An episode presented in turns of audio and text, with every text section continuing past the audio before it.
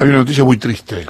Sí, se conoció recién, a los 88 años, murió Joaquín Lavado, Quino, eh, conocido mundialmente como el papá de Mafalda, pero uno de los grandes artistas eh, de, humor, de humor gráfico de la Argentina. Quino tuvo una extensísima carrera que ha sido reconocida en todo el mundo, maestro absoluto, inspirador de humor gráfico silente, si se quiere, y de las reflexiones en un solo cuadro. Eh, se ha ganado todos los premios, se ganó si mal no recuerdo, el 2014, El Príncipe de Asturias y Mafalda es un ícono de la Argentina que se ha conocido en todo el mundo, cada tanto se la puede ver en dibujos, eh, animados en, el canal Encuentro o en Pacapaca, este, su figura es parte de la idea de, de, familia y de argentinidad y de reflexión y de sus inolvidables para los que lo leíamos cuando éramos chiquitos, personajes, eh, toda una familia hermosa, de cuatro, con Guille, con papá, con mamá,